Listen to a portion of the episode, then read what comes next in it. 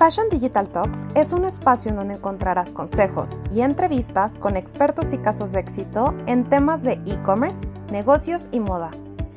Planea tu ruta digital, toma acción y posiciona una marca que trascienda. Siempre a la moda. ¿Cómo estás, Laura? Bienvenida, bienvenidos a todos. Gracias por acompañarnos hoy en nuestro dinner online. Hola, muchas gracias. Muy bien. ¿Tú, Lau? Bien, también, muchas gracias. Toca ya. ya sé. Lau, pues me gustaría presentarte. Eh, Laura trajo esa jonjolí de todos los moles, así tal cual le decía a su mamá desde chica. Eh, es CEO de 610 Services Consultoría de e-commerce y es eh, developer o desarrolladora de Magento. Ahorita nos va a platicar un poco, qué, qué es este, esta plataforma y es mamá perro. Bienvenida, Lau. Muchas gracias. Sí, soy mamá perro, tengo tres perrijos, muy orgullosamente. Padrísimo. Oye, platícanos un poco más acerca de ti, de tu trayectoria, cómo es que inicias en todo este, este mundo del e-commerce. Ok, yo soy originaria de Saltillo, Saltillo, Coahuila. Vine a caer a Guadalajara porque la mata de la tecnología está aquí y empecé trabajando haciendo en las agencias que estás en muchos proyectos al mismo tiempo, ¿no? Y hubo un cliente que me dijo, oye, tú eres desarrolladora de PHP. Dije, sí. Oh, pues fíjate que hay un framework que se llama Magento y está en PHP. ¿Quieres hacer eso? Y yo, mm, ¿por qué no? Pues soy developer y hago PHP. Y, y en ese entonces, ese jefe que tenía me dijo, pero hacer Magento es para toda la vida. O sea, no es algo que vas a hacer un año y te vas a olvidar de él. O sea, es un, es una carrera que tienes que seguir. Si no, no pierdas tu tiempo. Y yo, joven e inexperta, dije, mm, a mí págame. Entonces empecé a meterme al desarrollo de Magento cuando todavía estaba en la versión 1.5, ya hace como unos ocho años, y me gustó. O sea, era un reto técnico bastante grande y dije, sí, de aquí es, porque porque no solo estaba aprendiendo cosas técnicas, sino también como de todo el entorno del e-commerce.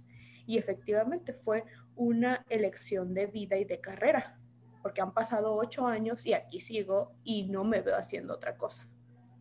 Entonces, eh, está padre. Hace apenas dos años empecé mi propia consultoría y una de las verticales principales es hacemos e-commerce y hacemos e-commerce con Magento. Hacemos otras plataformas, pero obviamente pues nuestro fuerte es Magento por los años que ya tenemos de experiencia. Claro. Y aparte de eso, tengo, tres perros. Exacto, que eso es como, como parte de tu, de tu día a día. Hoy también me estaba entrevistando con una persona y, y le estaba preguntando, oye, ¿a qué te dedicas? ¿Qué haces? Platícame y su hija se acerca ahí. Dile que eres mamá. sí, efectivamente soy mamá y ya, pues, una trayectoria padrísima. Ya, ya luego la, invitaremos a una de, estas charlas. Eh, oye, Lau, y platícanos, em, ¿qué requisitos son los que tú le solicitas a un cliente cuando llega y te dice, oye, quiero abrir mi tienda en línea?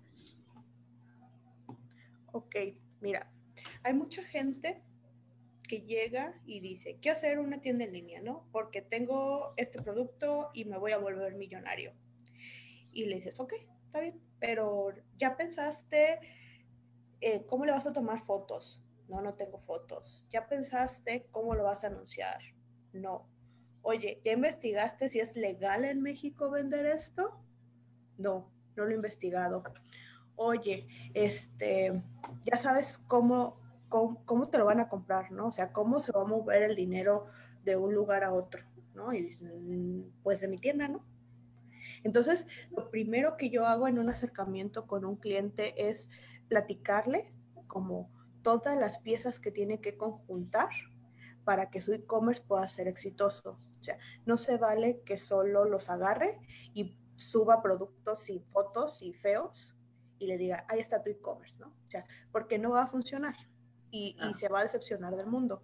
Entonces, lo primero que hacemos es como platicarle, explicarle todo lo que hay alrededor y también algo que la gente que vende en línea no está consciente es, por ejemplo, de los costos de envío y de los costos por hacer las transacciones de pago. No lo tienen en cuenta en su precio final. Entonces empiezan a vender, se empieza a vender bien, pero lo quieren vender como al mismo precio de una tienda física o incluso un poco más barato y empiezan las pérdidas. Y entonces se enojan con uno como si fuera la culpa de uno. Entonces, lo primero es como hacerlos muy conscientes de todos los gastos que implican, ¿no? Y, y hay otros que te dicen, sí, sí, sí, ya tengo mi, mi, procesador de pago y mi procesador de envío. Este, pues ahí ponle en el Facebook que se anuncie. O sea, no, también tienes que gastar en eso, ¿no? Y entonces empiezan a hacer cuentas y ya dicen, ah, no es tan barato como pensaba. No, no es barato. Entonces, lo primero es como como ese trabajo de concientización. Hay que concientizar al cliente qué es lo que va a hacer, cómo lo va a hacer y si es legal. Porque sí me ha pasado que, que, que, quieren hacer ventas que digo yo, em, creo que deberías de consultarlo. O ya tomaste en cuenta cómo vas a hacer la restricción de la mayoría de edad. Eh, no. Ah, pues consulta eso porque te puedes meter en un problema legal y de nuevo no va a ser mi culpa, ¿no? Claro. Pero, sí, al final... creo que es... Termina.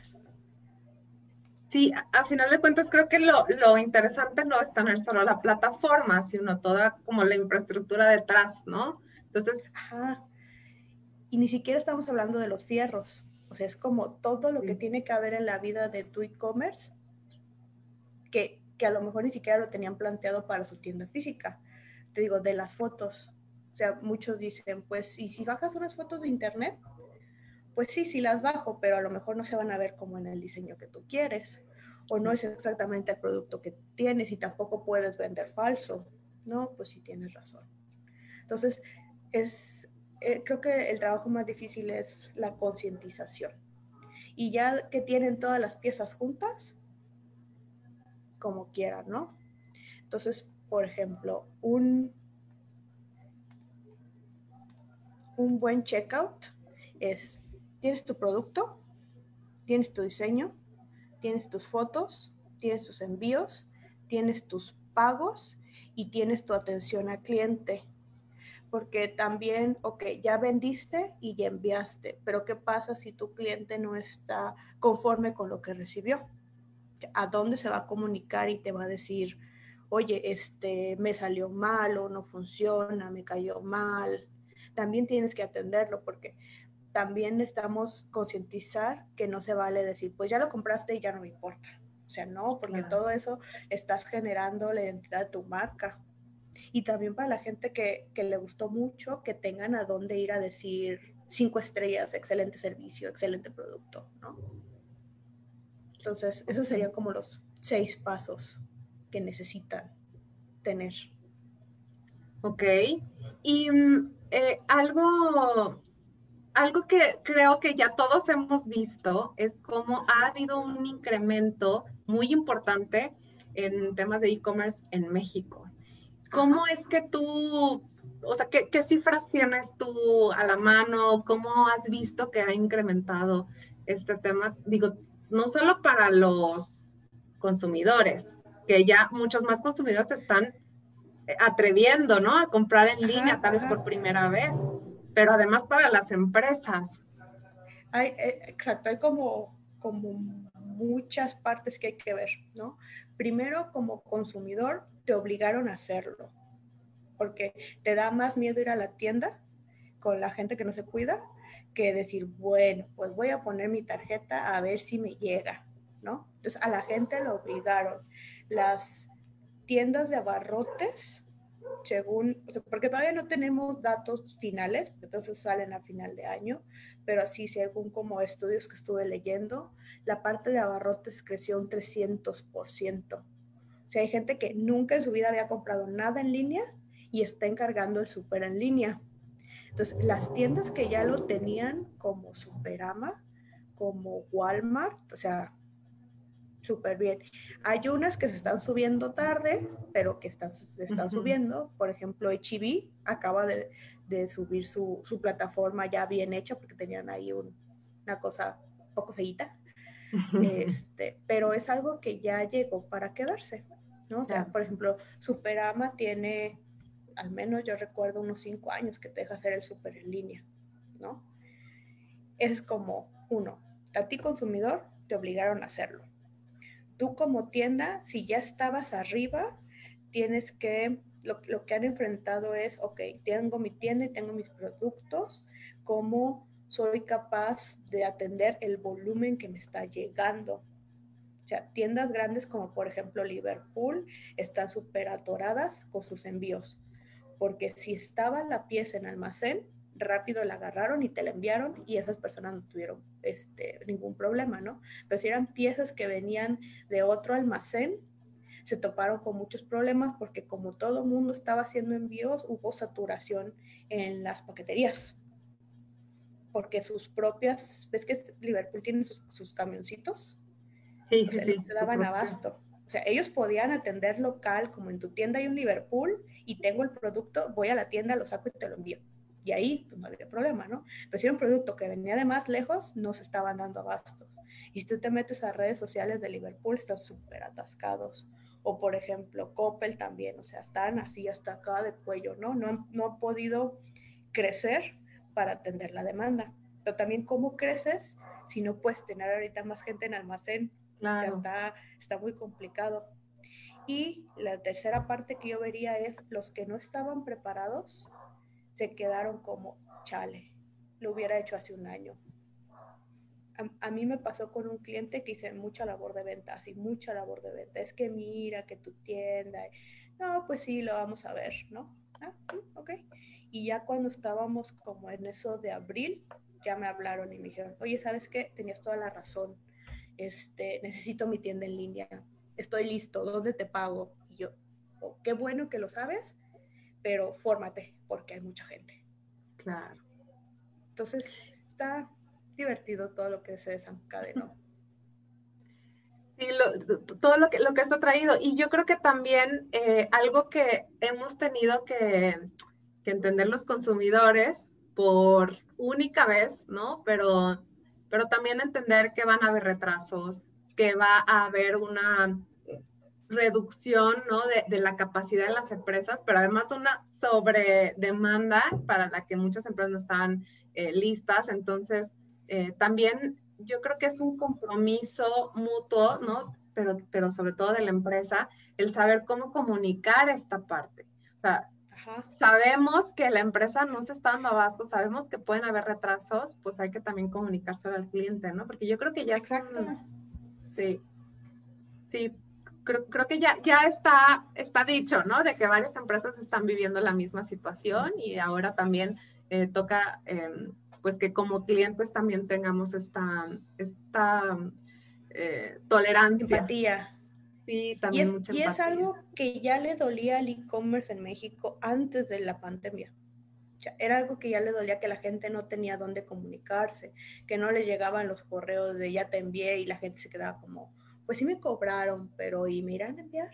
O sea, era algo que ya nos dolía y ahorita pues nos duele más, ¿verdad? Sí. Y yo creo que eso también está trayendo nuevas oportunidades de, modelos de negocio, ¿no? O sea, por ejemplo, el tema de los call centers, el tema del eh, manejo, por ejemplo, de, atención a clientes en general, ¿no? O sea, de, de, la medición de la experiencia de los clientes, de, entonces todas estas piececitas que tú las fuiste poniendo muy, de forma muy simple, ¿no? Como, oye, pues al final, ¿en dónde te van a poner las cinco estrellas? O sea, ¿cómo vas a estar midiendo toda esta experiencia del cliente? O sea, va a ser en, en, una plataforma, en algún marketplace o en algún sitio propio, en alguna aplicación, o sea, ¿en dónde es que eh, vas a obtener todo, este, todos estos datos, etcétera, ¿no? De hecho, mañana vamos a tener a, una persona que trabaja mucho con temas de datos, que va a estar súper interesante también el, el que Insights nos puede dar. Pero también está abriendo unas oportunidades. ¿Qué oportunidades ves tú en temas de e-commerce?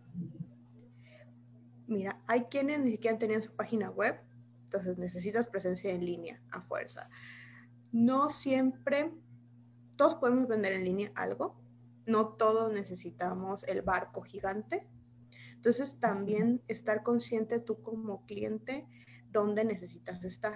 O sea, necesitas estar en una plataforma chiquita que haga varias cosas por ti o grandota porque estás muy grandote y no tiene caso que hagas una inversión chiquita para luego hacer una inversión grandota. Yo creo que si hubiera estado en buena posición ahorita Kichink, le estuviera yendo. Fantástico, fantástico. Pero bueno, no sabemos qué les pasó, ¿verdad? Porque es lo que la gente quiere. En una plataforma sencilla me subo, me ayudan con, con los pagos, con los impuestos y con los envíos. Entonces, es, es el momento de modernizarse. Sí, tal cual. No solo e-commerce, o sea, todos, todos. ¿Y qué plataforma recomiendas tú para vender en línea? Buena pregunta. Mira, si eres, si eres una empresa pequeña, si eres un emprendedor, por ejemplo, ponías el ejemplo de tus cintos de tu, que eres propio diseñador, ¿no? O tienes tus zapatos, o tienes tu línea de ropa, te puedes quedar en una plataforma que ya esté arriba, que tú solo tengas que abrirla haciendo clics, por ejemplo, un Shopify, y, y tú eres el responsable de tus productos de tu stock, o sea, lo que tienes listo para vender y de tu publicidad, ¿no? Porque cuando tú, tú cuidas esos aspectos, la plataforma hace el resto por ti, porque llega la gente y compra y la plataforma le va a decir al usuario que ya compró y que la compra fue exitosa. Y cuando hagas el envío, la plataforma se lo va a decir a tu cliente, ¿no? Y te va a cerrar el pedido. Entonces, la mitad de la chamba está del lado de la plataforma y tú te dedicas a vender. Ese sería como el escenario uno, ¿no? Pequeñas empresas, emprendedores. La siguiente, el siguiente escalón que yo veo son empresas medianas a grandes que ya tienen un stock mucho más estructurado, o sea, que ya saben vender en físico, en tierra, y, que necesitan llevarlo a lo digital. Pero ellos ya saben cómo cuidar, digo, sus stocks, sus productos, su fotografía y su publicidad. Entonces, la plataforma te va a dar algunas herramientas para que lo hagas. En esas plataformas podemos meter a Magento, podemos meter a BigCommerce, y son las que me vienen ahorita a la mente, ¿no? O sea, ya son más grandes, tú tienes que tener cuidado con tus fierros, con tu hosting, por ejemplo, y de que tu tienda esté arriba, aparte de tus productos. Pero como eres una empresa más grande, ya lo tienes contemplado y tienes gente a tu alrededor que te apoya a hacerlo. Ya no estás solo. Entonces es como un equipo ya un poco más grande. Y ya cuando pasas a grandes ligas, ya no solo usas una herramienta de e-commerce, ya no solo usas una plataforma, o sea, usas una plataforma que se conecta a un RP, a uno de los de finanzas, a un PIM, que son los que llevan toda la información del producto. Entonces ya haces como un compendio de muchas herramientas, ¿no? Pero si estás, si estás empezando, te quedas en un, en un Shopify, en un Kichink, creo que hay otra que no me acuerdo parecida como Kichink. Y después puedes hacer un salto a un Magento, a un BigCommerce y luego ya un compendio de muchas herramientas. Serían como los tres niveles que yo veo. De hecho, para, para pequeños negocios, eh, Facebook incluso, ¿no? Ya en, en su plataforma va a empezar a integrar, ¿no? Ventas en Facebook, en Instagram y que directamente eh, incluso te, o sea, sean transaccional, ¿no? Y, creo que, digo, hay por ahí una alianza con Shopify y algunas otras plataformas, pero, pero eh, eh, eso es lo, lo, más agresivo, ¿no? Yo creo que, que, alguna, o sea, una tendencia que, que viene, ya está tocando la puerta. No sé qué otras tendencias tú ves relacionadas a, a las ventas en línea.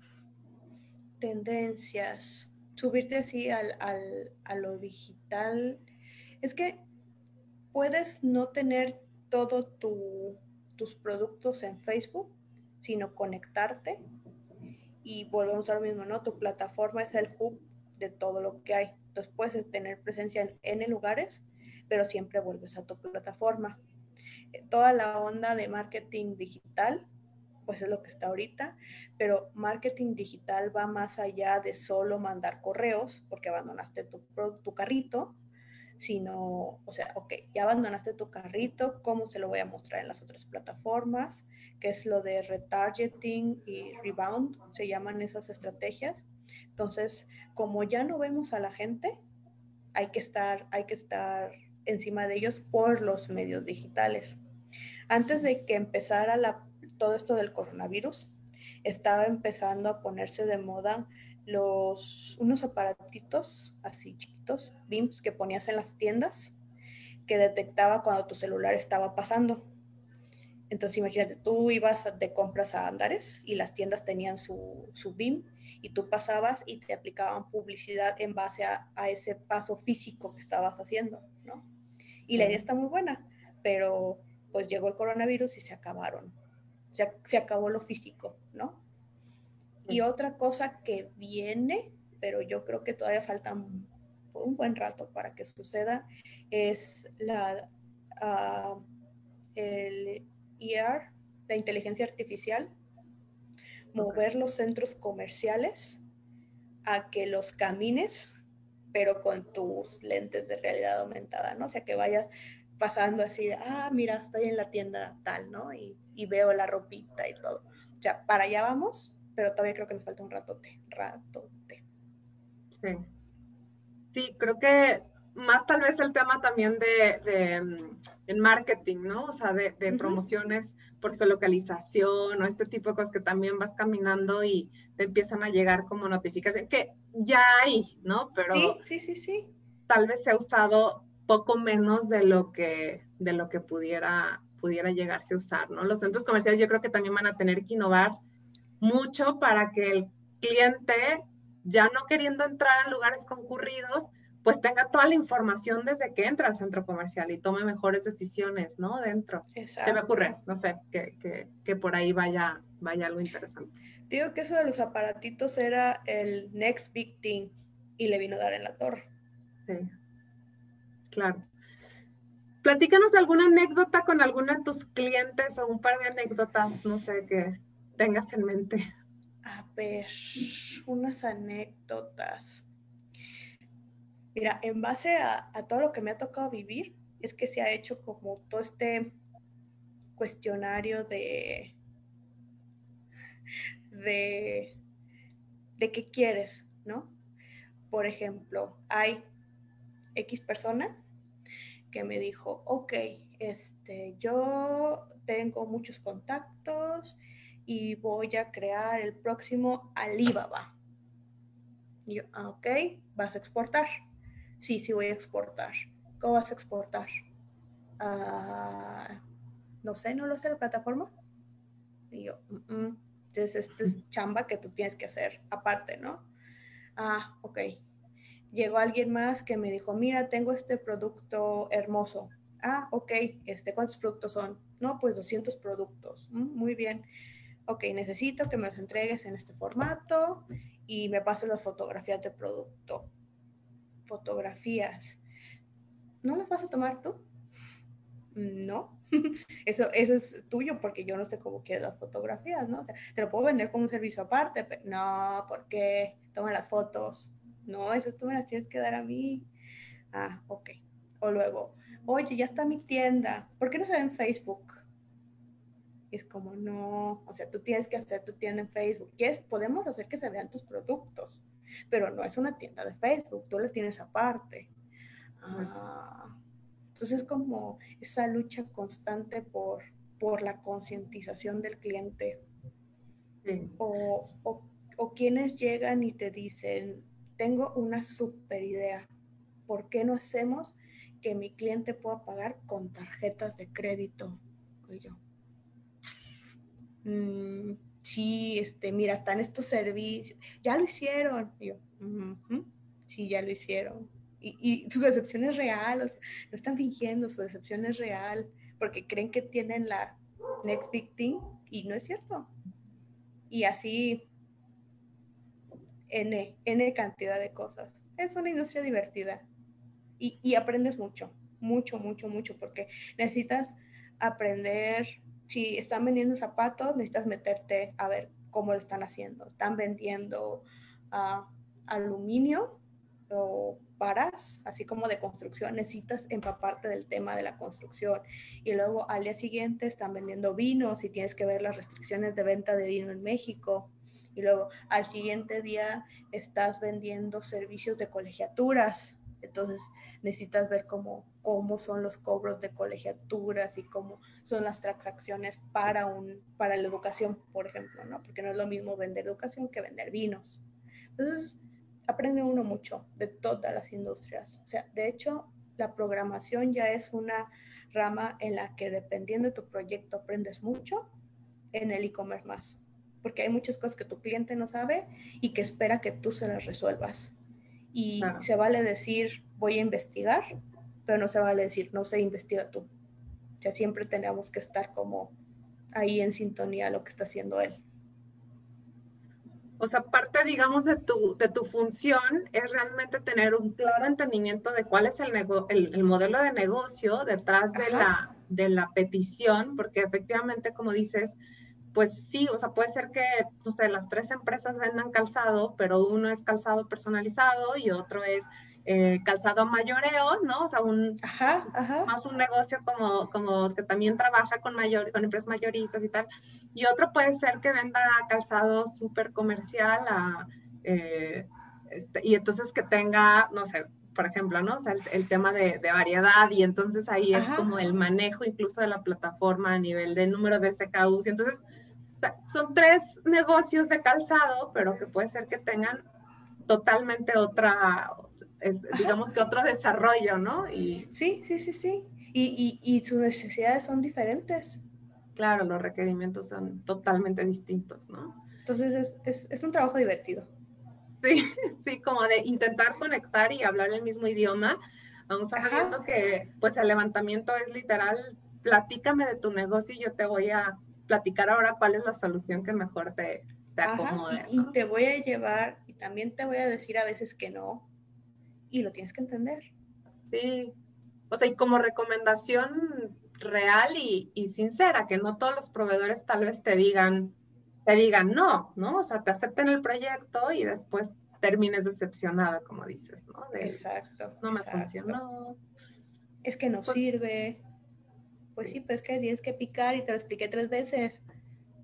Ah, bueno, voy a picar. Sí. Sí, ahí hay mucho que hacer, yo creo que en temas de, de como tú, bueno, tú le dices como, como concientización, ¿no? Y es como, como el tema formativo, que más negocios estemos a un nivel de poder hablar en, en, idioma digital y entonces tener un entendimiento de que cuál es la función de Google, cuál es la función de Facebook, cuál es la función de Instagram, cuál es la función de la plataforma y cuál es la función que a ti te toca, ¿no? Como, como empresa estar realizando a nivel operativo. Entonces, creo que, creo que está súper interesante lo que dices.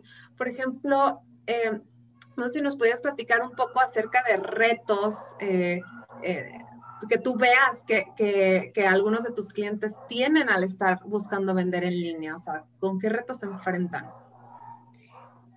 El primero es poner bien sus precios para que no le pierdan. Porque cuando tú estás vendiendo, como en cualquier negocio, se tienes que tomar en cuenta escuchan los niños. Sí, los perros. No son los míos. Ah, ok.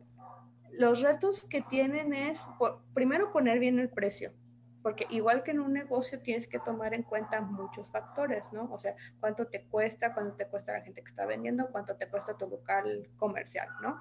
Entonces, otra vez, ¿cuánto te cuesta tu producto? ¿Cuánto te cuesta tener la plataforma? ¿Cuánto te cuesta la publicidad? ¿No? Todo esto de del retorno de inversión por clics, le llaman en marketing. Y luego aparte, ok, ya tienes el precio del producto, pero sobre el precio del producto a tu cliente le van a cargar la transacción que con el método de pago que escoja. Y aparte de eso, le van a cobrar el precio del envío. Y a ti también te cuesta que tengas un método de pago y que tengas un método de envío. Entonces, todo eso le va como restando a lo que tienes en tu producto. Entonces, tienes que tomar tu decisión comercial, ¿se lo vas a cargar al cliente o lo vas a absorber tú? ¿Cuánto estás dispuesto a absorber, no? Como para seguir siendo competitivos. Entonces, el reto uno es lograr ese precio exacto que, que ni le, pues que le ganes, ¿no? que no le pierdas, que le ganes. Luego el siguiente son los costos del envío y los envíos en general, porque la mayoría de la gente no tiene como Liverpool sus propios camiones que salgan y repartan. Te tienes que depender de un tercero, en un tercero en precios y en servicio, porque toda tu experiencia de, de venta en línea puede ser excelente, y tú vas a empacar tu producto perfecto y se lo vas a dar a paquetería N y paquetería N lo va a golpear, lo va a ensuciar y hasta lo puede perder, ¿no? Entonces, ¿cómo hacer ese deal o cómo encontrar esa, ese proveedor de servicio que te va a funcionar realmente a ti, ¿no? Y que lo vas a hacer a un costo competitivo. Por ejemplo, ahorita las que no son las grandes, unas paqueterías que son de camioncitos rojos, eh, los envíos están cobrando muy caros muy, muy, muy caros. O sea, el mínimo de venta, el mínimo que te cobran, perdón, de un envío son 150 pesos. Es muy caro, o sea, es muy caro. Entonces, pues la gente dice, no me alcanza para contratar con los grandes, necesito con estos chiquitos y, y, me cobran muy caro. Y a lo mejor las ventas no se perdieron porque tu sitio era lento, porque tu producto era malo, tu venta se perdió porque el costo del envío era muy, muy alto. ¿no? A, mí me pasó que vi una crema y el envío aquí en Guadalajara era de 150 pesos y dije, ay no, se los pongo de gasolina al carro. Y, y en otra tienda que era eh, deportiva internacional, el costo del envío era de 200 pesos. Y dije, bueno, pero viene desde Alemania. Ah, los pago, ¿no? Ah, pues sí. Ajá, entonces como, como ese otro reto, ¿no? O sea, el peregrinar que tiene la gente por todos los métodos de envío hasta que encuentra el que le funciona, el que le empieza a dar descuentos, el que trata bien su producto y el que le responde cuando hay pérdidas. Porque se da mucho que se roban los camiones y si tú no lo aseguraste, que es otro costo para ti, pues ya le perdiste. Y, y le vas a tener que hacer un reembolso al cliente. Entonces ya perdiste el producto, ya le perdiste con el envío y ya perdiste al cliente. Entonces el envío también es como súper doloroso, súper doloroso. Y el otro, bueno, los precios, los envíos y los pagos en México ya nos estamos culturizando. Todavía hace un año no nos gustaba pagar con la tarjeta de crédito y por eso había mucho éxito en los pagos en las farmacias, en los Oxos y en otras tiendas de conveniencia pero en el último reporte de e-commerce que saca el AMPISI, dice que ya a los mexicanos nos pesa menos pagar con tarjeta de crédito. Yo creo que eso tiene que ver con el hecho de que los bancos ya te dejan bloquear tu tarjeta o que te dejan crear tarjetas digitales. Entonces te da como esa sensación de seguridad de que, bueno, pues si me roban la tarjeta digital, pues no importa, ¿no? O si yo no la quiero usar, la pago pero también todavía hasta el año pasado era algo que dolía mucho. El, híjole, es que si, si me roban. que, que también ya no es conciencia hacia el vendedor, sino a los que compramos, que te roben tu tarjeta de crédito, hay N factores y no solo es el sitio en donde haces la compra. O sea, es el sitio, es la computadora, es la red de internet y a veces hasta la gente que está a tu alrededor. Entonces, pues tú, tú puedes tener tu sitio seguro. O sea, yo puedo vender zapatos y tener mi certificado y mis certificaciones y no hacer la transacción este, dentro de mi sitio, sino que él haga el procesador de pago. Pero si se conectaron de una computadora del ciber que tenía un programa para copiar todas las teclas que estaba logueando, voy a perder mi tarjeta. Si me conecté en la red del aeropuerto y había alguien escuchando la red, ya perdí mi tarjeta y no es culpa del negocio. Pero la gente dice, es que yo compré en esa tienda y esa tienda me robó. No es cierto. O sea, son muchos factores, muchos factores. Sí.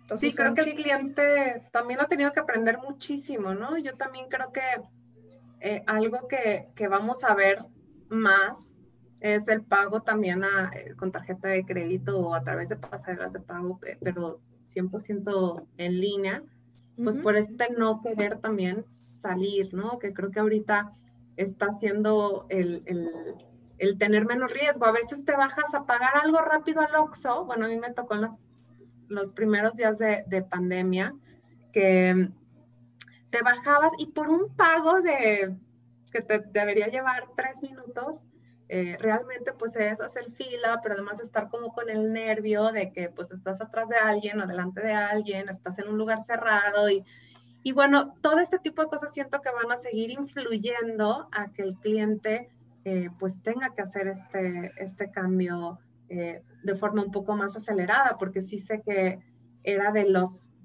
de las formas de pago número uno, ¿no? Yo decía, es que es la antítesis de, de un de una tienda en línea, ¿no? Del e-commerce, del pagar de forma presencial en cash, ¿no? Que yo digo, Sí, pero, pero a la gente le generaba la confianza. Sí, exacto. Y, sigue siendo un buen método de pago porque te da tranquilidad mental que el sitio no te robó tus datos. Ya si te robaron, pues ya fue otra cosa, ¿no? Pero, pero va, va, a aplicar para todos. O sea, ve, por ejemplo, las escuelas todos los que van a empezar ciclo escolar y que hay que pagar colegiaturas y mensualidades y todo, y que no quieren tampoco ir al banco a depositar, las escuelas están teniendo que poner una forma de pago en línea. O se les paga. Pero te digo, ya estamos aprendiendo en México. Vamos bien. Exacto. Ya nos estamos adaptando a, a, la nueva era. Oye, y hablando de eso, ¿cuáles, ¿cuáles son tus predicciones? ¿Qué, ¿Qué viene en temas digitales? ¿Qué viene? Marketing digital, ¿en serio? Digo, no solo eso de, decirte, se te olvidó tu carrito, ven. O sea, hacer toda la estrategia, que el nombre se supone que es omnicanalidad, pero creo que muy pocos llegan a eso sea, el hecho de que entres a tu tienda, te salgas y luego entres a Facebook y te llegó el mensaje del producto que estabas viendo y te salgas y luego agarras un jueguito y sigas viendo el mismo producto al, grado que ya, ya lo compro. no, no, puedo con esta vida, ¿no? Es, es, es, la implementación de esas estrategias, pero realmente bien hechas, porque la mayoría de las tiendas le juega a que hace marketing digital, no lo hace. Los pagos en línea, ¿Qué más viene? Por ejemplo, y a lo mejor me adelanto a tus preguntas en el área de la moda. O sea, las ventas de ropa se fueron al, al piso porque la gente no sale, no necesita ropa. Y aunque me mandes un mail que diga, cómprate los nuevos pants para hacer home office, es como, nadie me ve, no me importa. Entonces, por ejemplo, en el área de la moda necesitan ponerse las pilas en creación de contenido para que a la gente no le dé miedo comprar en línea y no por todas las otras cosas que pusimos, sino por el a mí no me va a quedar. O sea, eso es como específicamente hablando de moda, mucha gente no compra en línea porque no sabe cómo le va a quedar. Entonces, ¿qué vas a hacer tú como tienda en línea de moda? Es crear el contenido para que la gente sepa cómo comprarte una blusa en línea, cómo comprarte un pantalón en línea. Y les vas a poner, por ejemplo, todas las tallas. Y ahorita, por ejemplo, las tiendas dicen, ah, pantalón 32 y son 100 centímetros de cadera, ¿no? Ah, pues sí, pero a lo mejor yo no sé cómo medirme la cadera y voy a pedir el pantalón 32 y va a llegar y no me va a quedar y me voy a enojar. Entonces ahí entras tú a hacer creación de contenido y a lo mejor haces un video y le dices a la gente, mira, cuando vas a medir tu cadera, tienes que tomar en cuenta el hueso y tu cinta métrica y que no se enchueque. Es que estoy haciendo aquí. Tu cinta métrica y que no te enchueque. Y entonces así vas a saber realmente la talla de tu cadera, ¿no? Y a lo mejor, y a la gente le encanta el contenido. O sea, a la gente le encanta el contenido. Entonces lo que sigue es creación de contenido para vender tus productos, ¿no? Es, ok, pon tu precio, pon tu pago, pon tu envío, crea contenido, enséñame a usar tu producto, enséñame cómo lo voy a comprar y cómo voy a ser feliz, ¿no? Enséñame que si ya lo compré, voy a participar en tus dinámicas de social media y hacer el post de qué bonito se me ve mi pantalón 32 porque me enseñaste a usar este, mi cinta métrica como debería de ser, ¿no? Entonces, los retos y lo que viene es marketing digital, creación de contenidos, que, que, que está soportado por las plataformas, ¿no? Pero aunque la magia la hace la plataforma, no, no lo podemos hacer solos, ¿no? O sea, tenemos que tener ayuda de todos los demás que lo están haciendo. Porque poner mi tienda y ponerle un dominio no me va a hacer vender aunque sea la tienda más conocida, no me va a hacer vender. Claro. Oye, Lau, ¿y qué, qué libros, podcasts, series, películas tú nos recomiendas para, y ligas incluso, herramientas, este, blogs, nos recomiendas para seguir en este, en este constante em, aprendizaje, ¿no? De... Mira, por ejemplo, de blogs, a mí me gustan dos. Uno que se llama Marketing for E-Commerce, porque te está hablando de las tendencias, números y lo que está pasando. Así, marketing4ecommerce.com. Hay uno que se llama The Hacks, igual ahorita te paso la URL, que también hablan contenido de marketing para e-commerce. Mm, ese es como medios digitales como libros, hay uno que no es específicamente de e-commerce, en teoría es específicamente para la gente de tecnologías, que se llama The Phoenix Project, que en ah, realidad aplica para todas las, para todas las industrias, ¿no?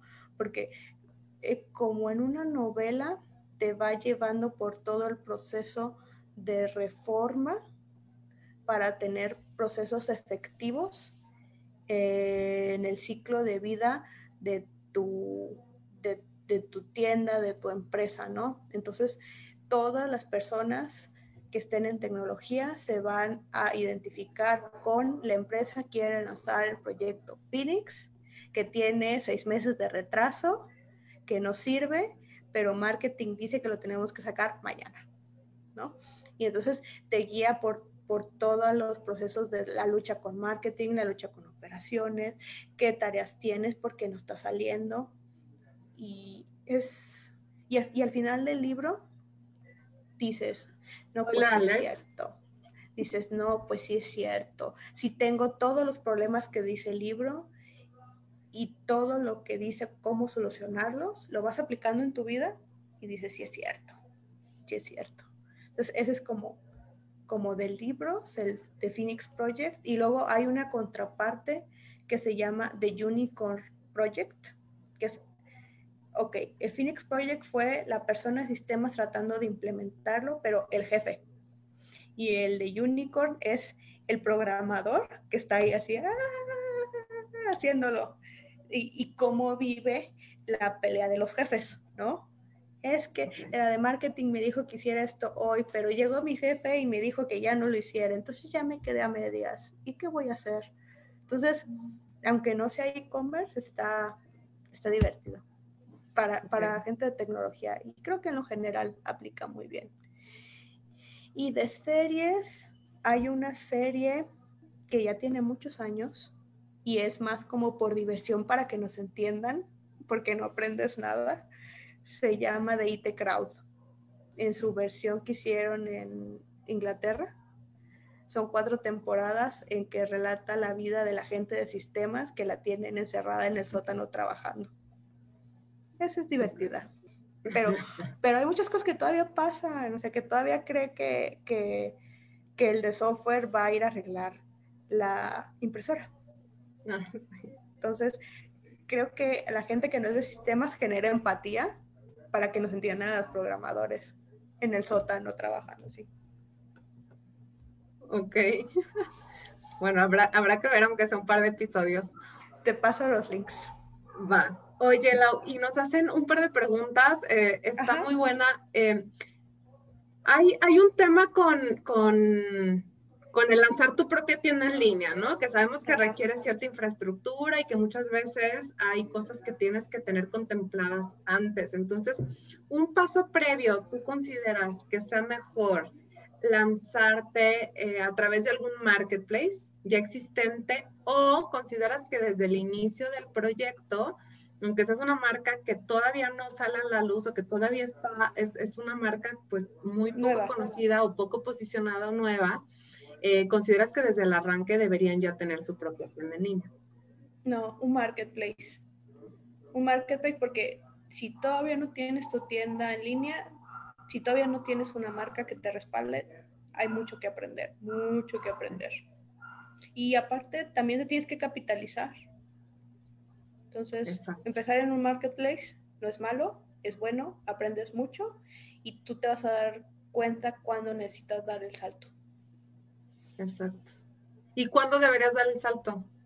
Cuando ya tienes empleados que te ayuden a ver por tu stock, por tu diseño y por tu marketing, porque tú no puedes hacer todo solo. O sea, no puedes hacerlo solo, no te dan las manos, no te dan las horas del día para hacerlo. Entonces, cuando ya tienes como al menos esos tres elementos claves y tu tienda o tu negocio físico está generando lo suficiente, entonces ya puedes pensar en, migrar a algo más grande, porque más grandes son más responsabilidades y más inversión. O sea, te va a costar mucho más mantener una plataforma como un Magento que un Shopify. Claro. Oye, eh, pues ya nos, nos acercamos a la última pregunta que es, ¿quién es una persona a la que admiras, Lau, y por qué? Esa es una buena pregunta porque no tengo una personalidad gigante, así un hombre grandote que yo diga, ah, no manches, esta persona. Hay dos personas en la industria de Magento que a mí me han inspirado bastante. Los dos empezaron como developers, o sea, así programando en una agencia, diciendo cosas. Y ahorita los dos son como representantes de marca. Uno se fue se llama Ben Marks, que ha seguido en la parte técnica de la plataforma y ha sido un evangelista de la plataforma tal cual, o sea, él conoce la plataforma de A a Z, aunque ya no programe, y, y, le va diciendo a los developers cómo se hacen las cosas, y va oyendo dudas y las baja de nuevo al corporativo y te mantiene feliz. O sea, su, rol es ser un evangelista, ¿no? Entonces, a pesar de los años que tiene, que no programa, o sea, sigue conociendo su plataforma. Y es como un super like, ¿no? Y la otra chica, que también es de, de Magento, se llama Cherry Roth, que también empezó siendo developer y luego se metió a contribuir y luego de contribuir igual la jalaron al corporativo y su rol es mantener contentos a los que contribuyen y a las comunidades de desarrollos que se están acercando a la plataforma, ¿no? Y guiarlos de, ok, ustedes, grupo de Guadalajara, quieren contribuir, estas son las maneras, lo están haciendo bien chido, les voy a mandar camisetas y, y los, y los voy a anunciar en, en, en, en la plataforma que, que lo están haciendo, o sea, estar como con todo ese feedback de la comunidad pero no se han desconectado de lo que es ser un desarrollador, ¿no? Entonces, ambas personas se me hacen así como, wow, qué chido. como que se escucha divertido lo que hacen. La verdad, sí, los pasean mucho. Estoy esperando que Cherry se, se retire, oye. Para postular. Así, claro. Padrísimo, Lau. Pues no sé, eh, Joana, por ahí si te alcanzamos a resolver la, la duda. Por ahí también Ivonne nos comenta que, sí, que efectivamente los clientes que, están generando y generando contenido hacen yo creo que muy felices a, las empresas de, desarrollo o a las empresas proveedoras de servicios, porque entonces facilitan mucho también el que los pues las ventas fluyan, ¿no? Que al final es el objetivo del cliente, por lo tanto, pues tú también te sientes con cierta, con cierto compromiso que funcione, ¿no? Claro, es, es un éxito. No sé si quieras dejar algún mensaje final eh, que, pudiéramos, que, quisieras compartir con, con, la, con la comunidad y, bueno, también eh, recordarles que estos brunch and dinner online se están teniendo cada semana, los jueves, viernes y sábado, para que estén atentos de, de las siguientes entrevistas que vamos a tener. Y bueno, ahora sí, no sé si te gustaría ir cerrando con alguna, algún dato? No le tengan miedo al e-commerce, es bonito. pero sí hay que informarnos antes de, meter los dos pies. Sí. hay mucho material, está, está divertido. pues muchas gracias, Lau. Un, abrazo desde casa.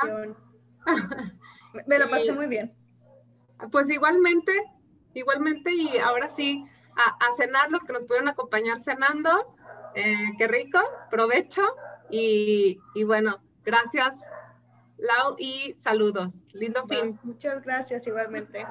Que estés muy bien. Chao. Bye. Espero lo hayas disfrutado tanto como yo. Ahora a tomar acción. Te veo en el próximo episodio y entérate de próximos eventos en nuestras redes sociales.